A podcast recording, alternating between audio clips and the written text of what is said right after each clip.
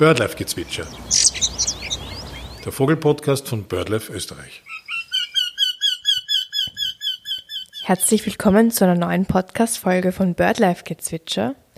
Wir sind zurück aus einer kleinen Pause, die der Freilandarbeit geschuldet ist. Aber nun ist die stressigste Zeit für unsere Freiland-MitarbeiterInnen vorbei und wir können wieder mit unserem Podcast voll durchstarten.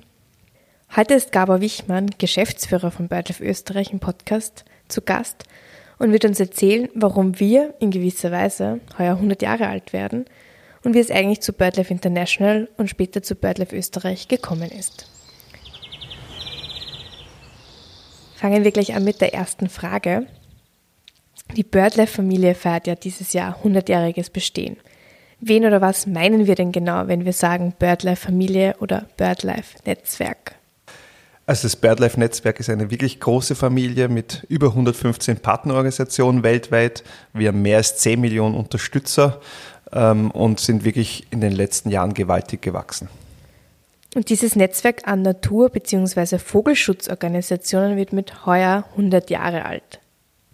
Ja, wir sind wirklich schon sehr alt sind eigentlich sind wir sogar noch älter als über 100 Jahre manche Organisationen. Da gibt es welche, die schon am Ende des 19. Jahrhunderts gegründet worden sind, aber sozusagen diese Zusammenkunft, die später dann BirdLife International genannt wurde, wurde 1922 gegründet. Das ist sozusagen die Geburtsstunde von BirdLife. Kannst du uns etwas über die Entstehungsgeschichte erzählen? Naja, die Idee war dahinter, dass man äh, die Vogelwelt schützt, bestimmte Arten schützt, Besonderheit war damals, dass natürlich in der Modewelt, das kennen vielleicht einige von euch, äh, Federn gesammelt wurden und die Federn wurden nicht so gesammelt, dass ähm, sie am Boden gesammelt worden sind, sondern die Vögel wurden geschossen. Und um dem ein bisschen entgegenzuwirken, gab es verschiedene Initiativen, die dann in diese Gründung von dem Vorläufer von BirdLife International äh, gemündet sind, 1922. Welche Vogelarten waren denn davon betroffen? Naja, das ging von, von Reiherarten über Entenarten, Hühnerarten, also es war quer durch die Bank. Und diese Arten haben dann durch den Abschuss für Mode, zum Beispiel für Hüte, für die feine Gesellschaft, einen starken Rückgang erlitten. Und die Vogelfreundinnen haben dann erkannt, dass das das Ende für diese Arten bedeuten könnte und haben sich dann formiert. Genau, das war so ein bisschen die, die, die Geburtsstunde. Aber natürlich, nachher war es viel wichtiger, die Arten selbst, die Lebensräume zu schützen, Artenschutzprogramme zu machen, äh, Öffentlichkeitsarbeit, um, um auf die Bedeutung der Vogelwelt äh, aufmerksam zu machen. Da hat sich natürlich das Spektrum der Aktivitäten sehr erweitert. Was waren denn die ersten Meilensteine nach der Gründung von BirdLife International? Also ein Meilenstein war 1994, dass man die Organisation, die äh, in, in BirdLife International umbenannt hat. Das heißt, das war dann wirklich ein, ein, ein kurzer Name. Äh, und äh, wir haben uns dann in Österreich dem auch gleich angeschlossen, 1995, und haben den Namen auch übernommen mit BirdLife Austria. Und wirklich Meilenstein für Europa, für die EU war dann die, waren dann die Richtlinien, die Vogelschutzrichtlinien der EU, die einfach einen langen, langen Schutz dann gewähren. Das heißt, auf, dem, auf der beruht eigentlich auf dieser Richtlinie unsere gesamte Gesetzgebung in der EU. Und wann ist die Vogelschutzrichtlinie in Kraft getreten? Also 1979 wurde die Vogelschutzrichtlinie ähm, zum ersten Mal äh, in, in Gesetzesform gegossen und dann gab es natürlich viele Novellen und beim EU-Beitritt äh, von Österreich ist es dann für uns in Österreich übernommen worden. Wie ging es nach dem Beitritt weiter? Nach dem Beitritt, dem EU-Beitritt, äh, wurde zuerst mal die Gesetzgebung angepasst. Das heißt, man musste die Vogelschutzrichtlinie, FFH-Richtlinie übernehmen. Man hat dann Gebiete ausgewiesen, die für den Naturschutz zentral sind, für den Vogelschutz wie auch für den restlichen Naturschutz. Das sind die sogenannten Natura 2000 Gebiete. Man hat für diese Managementpläne gemacht, dort besondere Schutzaktivitäten gestartet. So ging es einfach weiter, was, was den Vogelschutz in Österreich anbetrifft. Du hast vorhin die Natura 2000 Gebiete erwähnt. Was sind denn dann eigentlich diese IBAs, diese Important Bird Areas?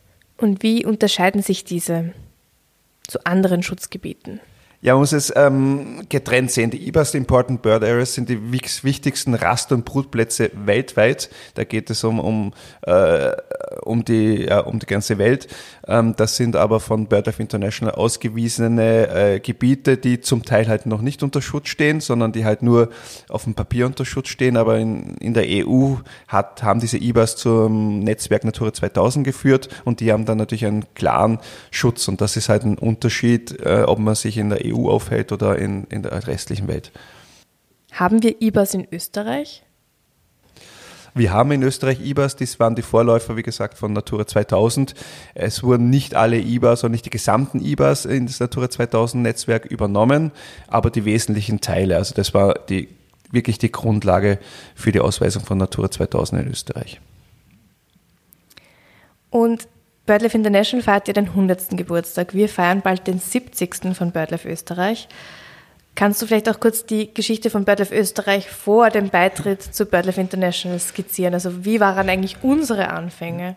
Also 1953 wurde BirdLife, also eigentlich wurde ein Vogelverein gegründet, das war die Vogelwarte.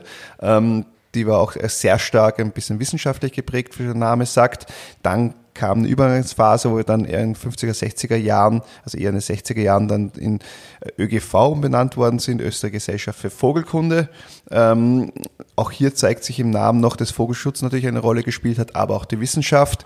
Und dann erst eben, wo sich BirdLife International gegründet hat, danach 1995, haben wir uns BirdLife Österreich benannt. Und da sieht man auch schon, dass es wirklich um die gesamte Vogelwelt geht. Es geht um Wissenschaft, es geht um den Vogelschutz, es geht um die Öffentlichkeitsarbeit. Also das, das wurde dann wirklich stark erweitert und dann irgendwann mündete es in der Organisation, die wir heute einfach sind. Vogelschutz kennt keine Grenzen. Dieser schöne Spruch sagt ja aus, dass unsere Vögel mobil sind, sich bewegen über Landesgrenzen hinweg und sich vermutlich gar nicht darum kümmern, zu welchem Staat das Land und deren Flügeln gehört. Wie kann man sich die internationale Zusammenarbeit mit den BirdLife-Partnern vorstellen? Weil diese ist ja sehr wichtig die ist absolut wichtig, die internationale Zusammenarbeit mit anderen äh, BirdLife-Partnern. Unser Dachverband ist BirdLife International, ähm, der weltweit tätig ist. Und drunter haben wir regionale Büros. Also regional klingt für uns klein, aber das, jeder Kontinent hat ein eigenes Büro. Und für Europa ist äh, BirdLife Europe und Central Asia zuständig. Ähm, das Sitz ist in Belgien, in Brüssel. Ähm, und darf zudem, also mit dem arbeiten wir zusammen mit diesem Büro in Europa. Ähm, und wir haben eigene Strategien, das heißt, wir haben eine BirdLife International Strategie und wir haben die regionale Strategien, die dieser internationalen Strategie beitragen sollen und an der orientieren wir uns in unserer Arbeit. Wie ist es dann, wenn es von BirdLife International eine neue Strategie gibt? Inwiefern müssen wir uns von BirdLife Österreich daran halten oder auch andere BirdLife-Partner? Ähm, es ist jetzt natürlich sehr spannend für uns, weil jetzt eine neue Strategie entsteht. Also die BirdLife International Strategie soll jetzt für zehn Jahre halten. Wir haben dann äh, in diversen Arbeitsgruppen für Europa und Zentralasien eine eigene Strategie entwickelt, die sich stark an der internationalen Strategie entwickelt. Und jede Mitgliedsorganisation ist angehalten, ihre Strategie ein wenig danach auszurichten, was auch meist passiert.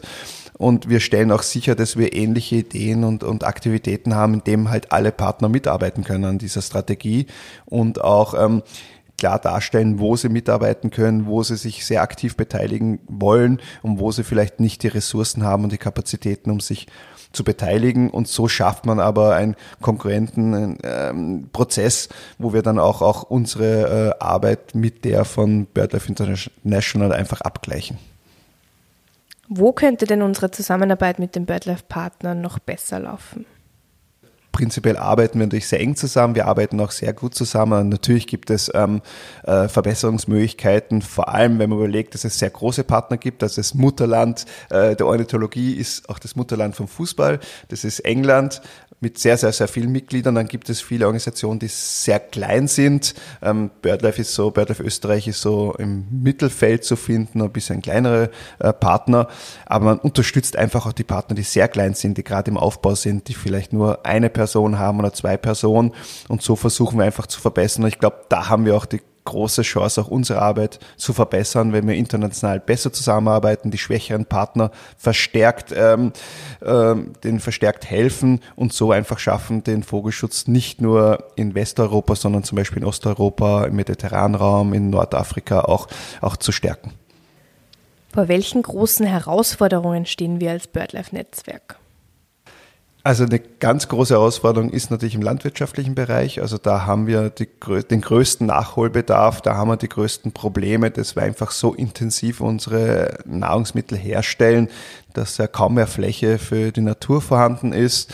Im Feuchtgebietsbereich haben wir natürlich auch sehr große Probleme, aber das ist ja schon vor Jahrhunderten passiert, wo wir unsere Flüsse begradigt haben, wo wir einfach Flächen entwässert haben. Also da müssen wir unbedingt auch was tun. Das ist auch gleichzeitig Klimaschutz, also ist auch in aller Munde. Moorschutz ist auch Klimaschutz zum Beispiel. Da müssen wir einiges tun.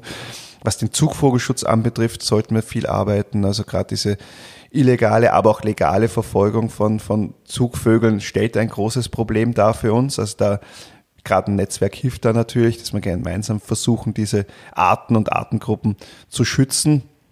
Das sind, glaube ich, mal die größten äh, Herausforderungen in den nächsten Jahren. Und was wir jetzt uns neu an die Fahnen heften werden von BirdLife International, ist auch ein Systemansatz. Das heißt, dass wir versuchen, ähm, nicht nur in kleinen Bereichen zu ändern, sondern einfach die Biodiversität, den Biodiversitätsschutz, man sagt zu Mainstreamen, das heißt in alle Bereiche des Lebens einzubringen und zu schauen, dass sich dort die Systeme ändern, so wie es beim Klimaschutz zum Teil jetzt schon passiert. Man sagt, wir müssen halt unsere Produktion anpassen, wir müssen ähm, unsere Lebensweise anpassen und ich glaube auch bei der Biodiversität seht, muss es so sein, dass es in jeden Aspekt des täglichen Lebens irgendwann mal eingeht und sagt, okay, wenn wir Natur erhalten wollen, wenn wir sie schützen wollen, auch zu unserem äh, Vorteil, weil der Mensch kann ohne Natur nicht leben, dann müssen wir das in unser tägliches Leben, unsere Produktion und so weiter einbringen. Wo setzen wir denn konkrete Maßnahmen in anderen Ländern gemeinsam mit unseren Partnern um? Also wir unterstützen von Österreich aus im Kaukasus ähm, unsere Partner. Dort geht es vor allem darum, die Organisationen aufzubauen, ihnen äh, ein bisschen Know-how zu geben äh, und auch finanziell zu unterstützen. Und der zweite Schwerpunkt ist in Griechenland, wo wir äh, uns am Zugvogelschutz äh, betätigen, im Speziellen mal als, als Indikator die Turteltaube, die ja dort auch stark verfolgt wird. Dort unterstützen wir auch finanziell unseren Partner, dass sie halt gegen diese illegale Jagd vorgehen können. Und für unseren ukrainischen Partner haben wir auch vor kurzem einen Spendenaufruf gestartet. Für unseren ukrainischen Partner, der natürlich jetzt besonders schwer hat, haben wir vor kurzem auch einen Spendenaufruf gestartet. Ähm, traurig ist, dass in Belarus, ähm, in Weißrussland unser Partner verboten worden ist, ähm, aus politischen Gründen, obwohl er politisch nicht aktiv war. Auch da werden wir sicher in den nächsten Jahren Aktivitäten setzen, um den Partner vor Ort in Weißrussland zu unterstützen. Viele ZuhörerInnen können sich vermutlich noch nicht genau vorstellen, wie die konkrete Zusammenarbeit mit den BirdLife-Partnern abläuft. Gibt es dazu gewissen Themen Schurfixe, also regelmäßige Meetings, oder läuft das alles online ab oder trifft man sich hier und da schon in Persona? Wie kann man sich das vorstellen? Vielleicht kannst du uns hier einen kleinen Einblick gewähren. Also die Zusammenarbeit mit den, sagen wir mal, mit den europäischen Partnern ähm, ist sehr eng. Das kommt über, es gibt Arbeitsgruppen, die sich regelmäßig treffen. Es gibt Zoom-Meetings, äh, zum Beispiel die Geschäftsführer, die sich dann regelmäßig austauschen, um, um die Strategien anzupassen.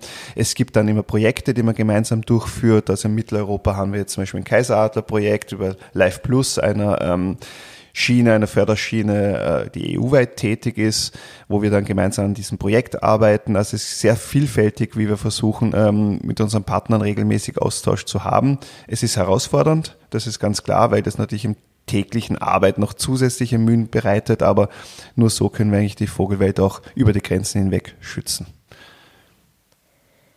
Wir haben ja schon etwas über Herausforderungen gesprochen, vor denen wir stehen. Ich möchte nun aber auch auf Österreich konkret eingehen. Eine Herausforderung ist ja das Lackensterben im Seewinkel. Millionen Vögel nutzen den Seewinkel als Brut, Rast oder auch Überwinterungsplatz. Der Seewinkel hat also für den Vogelschutz internationale Bedeutung. Wir führen ja zu diesem Thema seit geraumer Zeit Gespräche, um das Lackensterben zu unterbinden und eben diesen wertvollen Lebensraum zu wahren. Wo stehen wir denn da? Das würde sicher einige hier interessieren. Also das Lackensterben ist in dem Sinne ein Problem, weil es auch zuwächst. Also wir reden immer von, von zu wenig Wasser, was auch richtig ist. Aber das große Problem ist, dass diese Salzböden einfach dann äh, nicht mehr äh, funktionieren und der ganze zuwächst und dann ist die Lacke wirklich tot. Ähm, wir versuchen hier einfach unsere Stimme einzubringen mit der Politik, dass hier ähm, eine Änderung stattfindet. Ein großes Problem ist dort wiederum leider die Landwirtschaft, weil sie sehr, sehr viel Grundwasser entzieht und dadurch die Lacken trocken fallen und dadurch dann sozusagen sie auch zuwachsen. Ähm, und wir versuchen hier auch Lösungen zu finden, wie die Landwirtschaft einfach auch was anderes anbaut. Also es kann nicht sein, dass sehr äh, wasserintensive äh, Nutzungsformen dort stattfinden und, und in einem Gebiet, Gebiet, das eigentlich wirklich sehr trocken ist. Also da muss es eine, ein Umdenken geben wie schnell, es muss auch recht schnell passieren, weil die Lacken auch jetzt gerade wirklich verschwinden und diese internationale Verantwortung wird ja nicht nur durch die Vogelwelt klar, sondern der Seewinkel und Neusiedlerseen sind auch ein Tourismus-Hotspot. Und wenn da die Vogelwelt nicht mehr da ist, wenn das Wasser nicht mehr da ist, dann verliert es natürlich auch da Bedeutung. Also auch hier haben wir natürlich für Österreich eine Verantwortung. Ganz blöd gefragt, aber kann man Lacken nicht einfach renaturieren? Na, das Problem ist, dass es ein sehr sensibles äh, Ökosystem ist. Das heißt, wir haben hier einen Salzgehalt, der, der dann verloren geht. Also man kann nicht einfach sagen, wir hauen jetzt, keine Ahnung, Donauwasser in die Lacken und wir sind alle zufrieden. Das funktioniert nicht, weil das ein sehr sensibles Ökosystem ist mit einer ganz klaren Dynamik. Und wenn diese Dynamik mal unterbrochen ist, dann sind es keine Salzlacken mehr, sondern ganz normale Süßwasserteiche. Und das ist, wollen wir eigentlich dort nicht, weil das halt nicht das Ursprüngliche ist und nicht diesen großen Wert hat wie die Salzlacken selbst. Und der Seewinkel ist dann auch sicher so eine IBA, wie wir vorher schon besprochen haben. Ja, der Seewinkel ist ein Portenbör der, der ersten Stunde, ist ein Natura 2000 Gebiet, ist ein Nationalpark. Also da sind wirklich viele Schutz, ähm, äh, ist viel Schutz drauf und wir haben ja wirklich eine hohe Verantwortung einfach in Österreich. Und wenn wir das verlieren, dann verlieren wir sicher einen großen Bereich der Biodiversität in Österreich. Der 100. Geburtstag von BirdLife International steht ja auch unter einem Motto, 100 Years of History, 10 Years to Act and One Year to Inspire, It's Time. Wie geht es denn mit BirdLife weiter? Wie werden die nächsten 100 Jahre ausschauen? Hm, das ist eine gute Frage, wie die nächsten 100 Jahre von BirdLife ausschauen werden und der Vogelwelt. Ähm, ich glaube, dass man in den nächsten 10 bis 20 Jahren entscheiden wird, was wir an Natur erhalten können wie wir Vogelschutz betreiben können, wie wichtig es ähm, den Leuten ist, der Öffentlichkeit. Ähm, ich hoffe ja doch, dass, dass wir dazugelernt haben in den letzten Jahrzehnten und der Schutz der Biodiversität den Stellenwert in der Gesellschaft bekommt, den er eigentlich bekommen sollte. Ähm, aber es liegt an uns und vor allem an der nachfolgenden Generation, das auch, auch zu tun. Und wir werden einfach weiterarbeiten. Im, Im Systemwechsel wäre natürlich ganz wichtig, dass man einfach in den System Biodiversität einfach einbringt, sagt, ähm, man muss auch dran denken, wenn man produziert, wenn man ähm, was baut und so weiter, dass die Natur zu erhalten ist. Und wenn wir das schaffen, in das Gedankengut der Leute reinzubekommen, dann habe ich große Hoffnung, dass wir dann vielleicht das, die nächsten 100 Jahre besser überstehen als die letzten 100 Jahre. Und wie wird dieser tolle Geburtstag eigentlich gefeiert? Also wir, es ist eine großes, große Zusammenkunft äh, der Familie in England, in Cambridge. Ähm, das ist eine hybride Veranstaltung. Also wir haben, werden, manche werden vor Ort sein, also ich selber werde auch vor Ort sein und andere können sich natürlich zuschalten. Wir werden natürlich entsprechende äh, Aktivitäten haben, Celebrations in, in England genannt. Ähm, wir werden aber auch arbeiten. Also wir werden sicher zum Beispiel, wie ich vorher erwähnt habe, die Strategie für BirdLife International beschließen, für die jeweiligen Regionalgruppen auch die Strategien entwerfen. Wir werden unsere nächsten Arbeitsprogramme gemeinsam erarbeiten. Äh, das heißt, wir werden nicht nur feiern in England, sondern werden auch, auch arbeiten, damit der Vogelschutz auch weiter vorankommt. Sehr schön. Danke fürs Dabeisein heute. Bitte gerne. Das war's auch schon wieder mit einer neuen Folge von BirdLife Gezwitscher. In zwei Wochen kommt dann schon die nächste. Wer sich zu BirdLife International, dem größten Netzwerk an Natur- und Vogelschutzorganisationen weltweit, informieren möchte, sollte unbedingt die Webseite www.birdlife.org besuchen. Für mehr Infos zum Lackensterben im Seewinkel haben wir vor kurzem einen Artikel in unserem Mitgliedermagazin Vogelschutz veröffentlicht, der nun auch online auf unserer Webseite zu finden ist. Den Link geben wir hier in die Infobox dieser Podcast-Folge. Vielen Dank fürs Zuhören, fürs Abonnieren und fürs Teilen. Bis zum nächsten Mal bei BirdLife Gezwitscher.